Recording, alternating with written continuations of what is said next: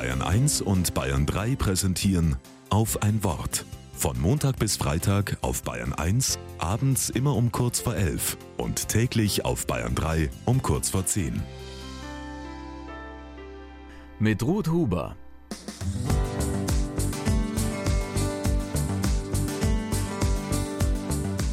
Es kann der Frömmste nicht in Frieden leben, wenn es dem bösen Nachbarn nicht gefällt. In diesem Zitat aus Schillers Wilhelm Tell ist auf den Punkt gebracht, was viele Gerichte beschäftigt und Zusammenleben im Hausflur oder der Reihenhaussiedlung ungemütlich macht.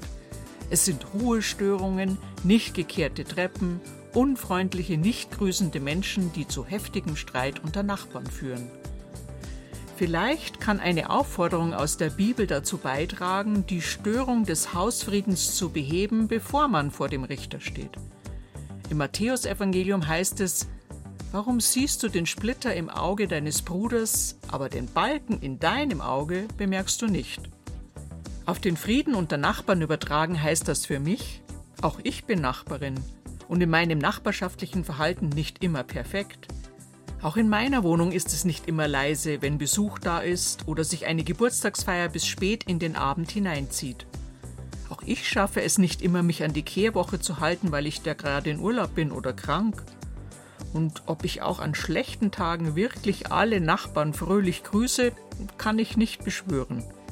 Wer weiß, vielleicht halten mich meine Nachbarn manchmal ja auch für böse, weil ich mich nicht an Regeln halte, sie nicht in Frieden leben lasse.